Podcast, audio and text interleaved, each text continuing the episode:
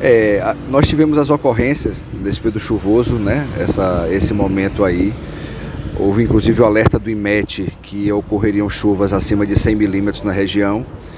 E nesse momento da ocorrência das chuvas mais intensas, existe uma valeta paralela à pista. Ela, alguma obstrução de vegetação, sedimentação ao longo do tempo, a água extravasou essa valeta e aí afetou uma parte da comunidade aqui do conjunto José Falcão. É, nós fizemos a limpeza da valeta, garantindo a vazão. Inclusive a comunidade ainda informou que ontem, na chuva que houve, não, não aumentou esse volume presente. Foi colocado um caminhão-pipa.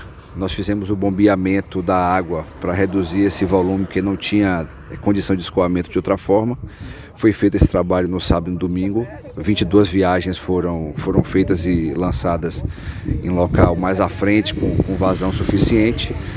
E nós estamos aqui agora planejando o levantamento topográfico para a elaboração de um projeto de drenagem para evitar essa situação.